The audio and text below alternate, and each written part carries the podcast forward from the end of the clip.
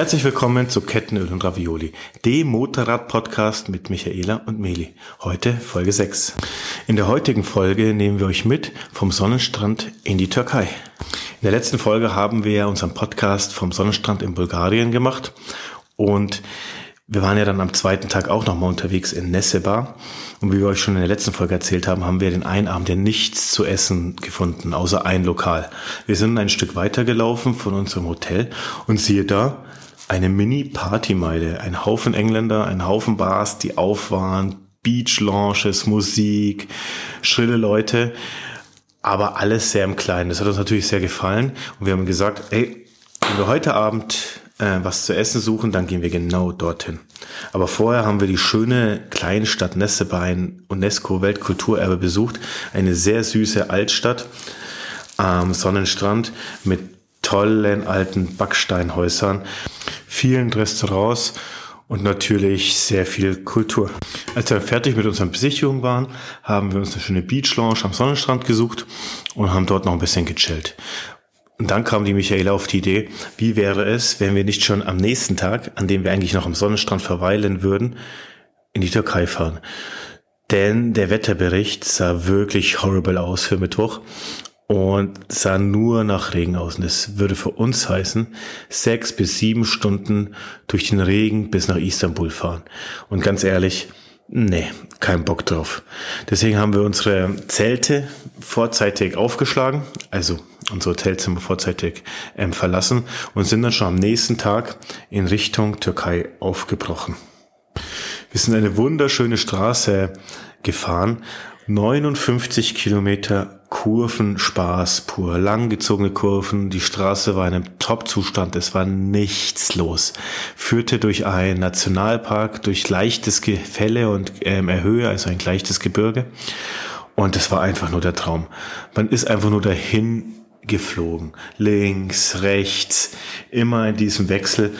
Und es war einfach nichts los. Das hat so richtig, richtig Spaß gemacht. Nach 59 Kilometern dieser wunder, wunderschönen Straße kann ich wirklich nur empfehlen sind wir dann an die Grenze zur Türkei angelangt.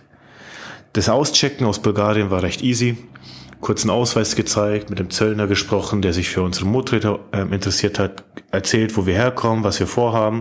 Der hat sich gefreut und dann ging's an die türkische Grenze. Dort standen schon circa fünf bis sechs andere Autos aus Bulgarien, die in die Türkei einreisen wollten.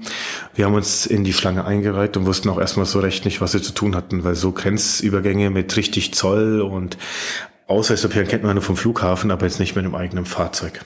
Also habe ich mir erstmal angeschaut, was die anderen so machen und gesehen, an dem ersten Schalter gibt man sein Passport ab und am zweiten Schalter gibt man dann seine Fahrzeugpapiere ab.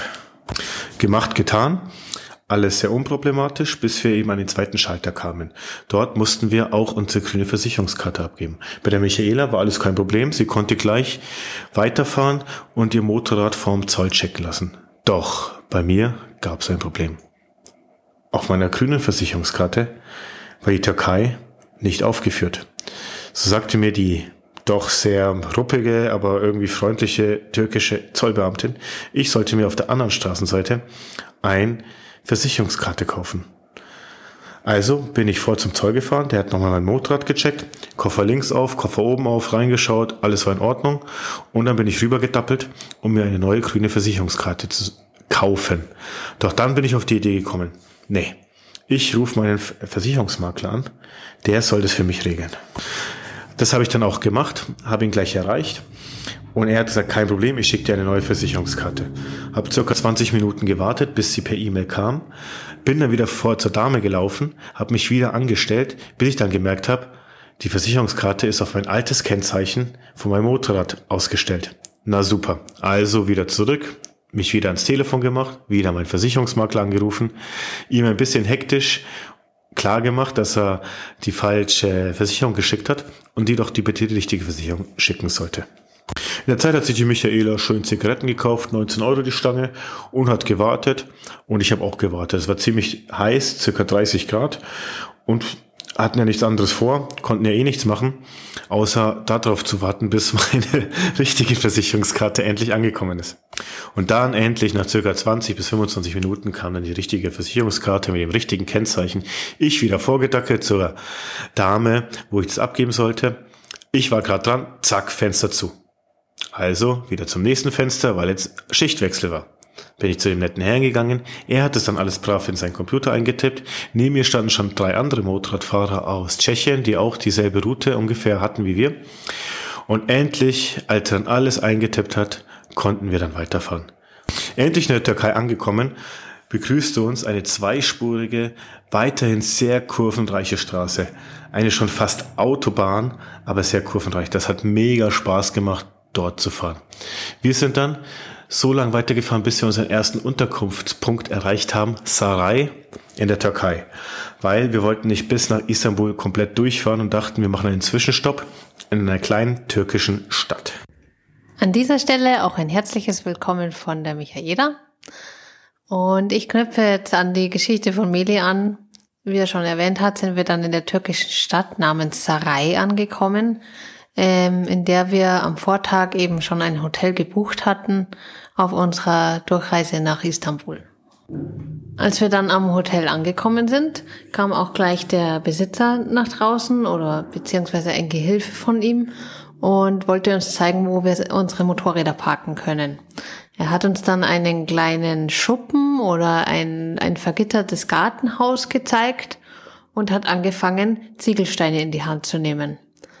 Bis wir dann festgestellt haben, dass er uns jetzt eine Rampe bauen will, dass wir über den Gehsteig in das Gartenhaus fahren können, ähm, hat es ein bisschen gedauert und wir haben ihm dann gleich klar gemacht, dass wir das nicht wollen.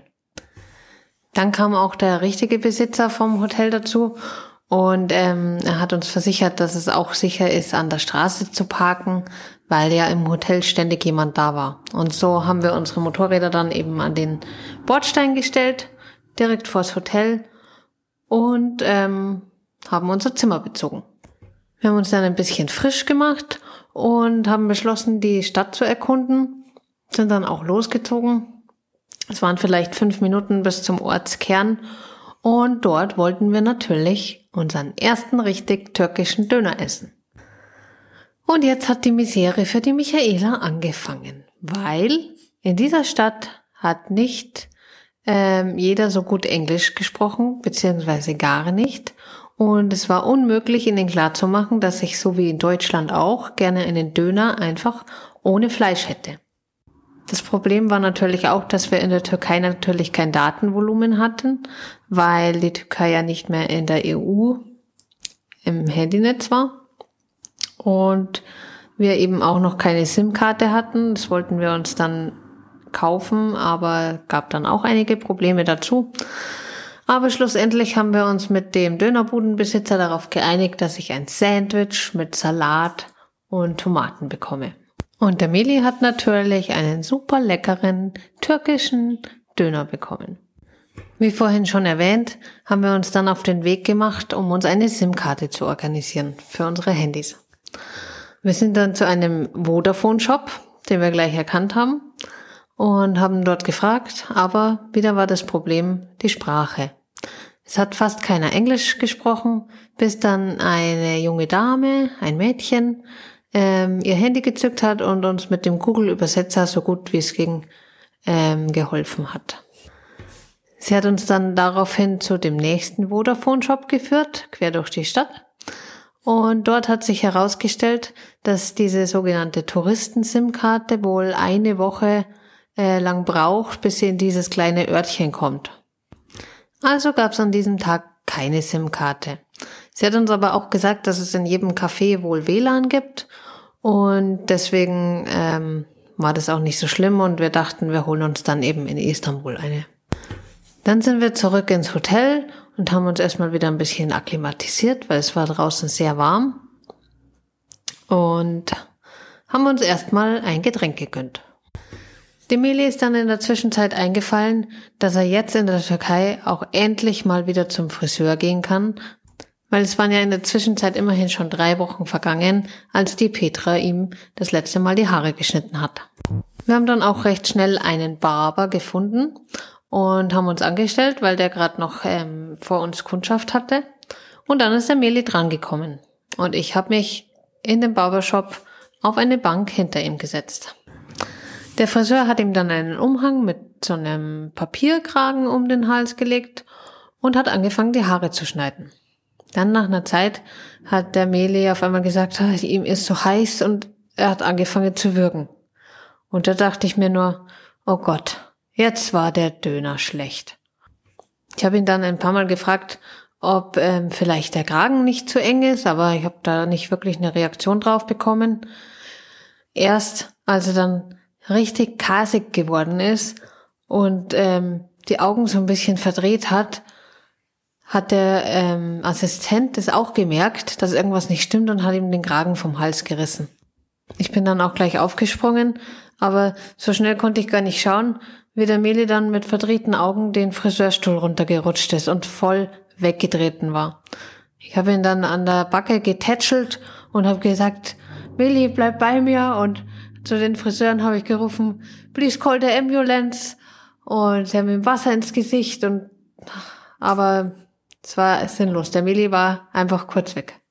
Ich habe natürlich in dem Moment auch total Angst gehabt um den Meli und habe mir gedacht, oh Gott, was ist, wenn wir jetzt ins Krankenhaus müssen? Und ähm, ja, ich wusste einfach nicht wirklich weiter, bis der Meli dann sich aufgerichtet hat und gesagt hat, ah, bin ich jetzt eingeschlafen?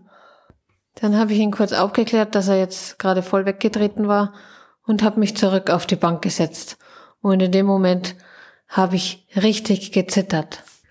Ich habe ihn dann noch eine Weile beobachtet und bin dann aber erstmal raus, um eine zu rauchen zur Beruhigung und habe ihn aber immer durchs Schaufenster beobachtet. Ist dann weiterhin alles gut gegangen. Er ist mit einer super hübschen Frisur, wenn man das so nennen kann, so kurze Haare und einem schönen kurzen Bart aus dem Friseurladen raus. Mein Schatz, wie war das denn für dich? Ja, wirklich, wirklich verrückt. Ich habe keine Ahnung, was mit mir da passiert ist. Beim Friseur einen totalen Kreislaufkollaps bekommen. Ich saß da beim Friseur, alles war in Ordnung, habe mich noch mit dem Friseur unterhalten, wo kommen wir her, wie soll meine Frisur ausschauen. Er hat alles fertig gemacht, hat einfach angefangen, wie halt immer, wenn man beim Friseur ist. Und mir wurde auf einmal so heiß und so übel, ich habe das richtig an der Stirn gemerkt, wie ich geschwitzt habe. Und das nächste, was passiert ist, ich wach auf, eine Menge Menschen stehen um mich herum, meine Michaela steht herum, schaut mich mit ganz großen Augen an, zittert am Körper. Ich wusste gar nicht, was los war und sag so blöd, ich bin wohl eingeschlafen. Und habe das echt nicht gecheckt. Danach ging es mir aber total gut. Ich habe da ein bisschen Wasser getrunken und der Friseur, der nette Mann, hat dann einfach weitergemacht, hat sich dann auch sehr beeilt. Ich glaube, der wollte auch nur sich hier raus aus seinem Laden kommen, bevor wieder was passiert. Und die arme Michaela stand draußen und war wirklich, wirklich besorgt um mich. Aber keine Ahnung, wie sowas passieren kann. Es war, es war vielleicht so heiß, vielleicht habe ich zu wenig getrunken. Wirklich ein kurzer Schockmoment für beide Seiten. Na, jedenfalls bin ich dann aber mit einer super coolen Frisur und einem echt schönen Bart aus dem Friseur raus. Wir sind dann erstmal noch zum Hotel gegangen und haben uns erstmal beruhigt und uns dann auch erstmal ausgeruht. Am nächsten Tag sind wir dann äh, ganz frisch aufgestanden, uns ging's gut. Haben natürlich erstmal geschaut, ob unsere Motorräder da sind, aber natürlich waren sie noch da. Michael hat auch immer gesagt, Meli, einfach Gott vertrauen, da wird schon nichts passieren und sie hat auch recht gehabt. Alles entspannt. Wir haben uns dann fertig gemacht, ein kurzes Frühstück genossen, den ersten Chai-Tee getrunken in der Türkei und sind dann mit unseren Motorrädern nach Istanbul gefahren. Doch was alles in Istanbul passiert ist und wie es weitergeht in der Türkei, das berichten wir euch in der nächsten Folge. Aufgrund der vielen Ereignisse oder Erlebnisse in Istanbul eben kommt die nächste Folge schon am kommenden Mittwoch und wir würden uns freuen, wenn ihr da auch wieder zuhört. In diesem Sinne würden wir uns freuen, wenn ihr wieder einschaltet, uns natürlich auf Instagram unter Kettenöl und Ravioli folgt. Und wenn ihr Bock habt, könnt ihr uns auch gerne hier auf eurem Lieblings-Podcast-Sender eine 5-Sterne-Bewertung dalassen und einen Kommentar. Bis dahin wünschen wir euch alles Gute. Der Meli und die Micha. Thanks for listening. We hope you enjoyed the show.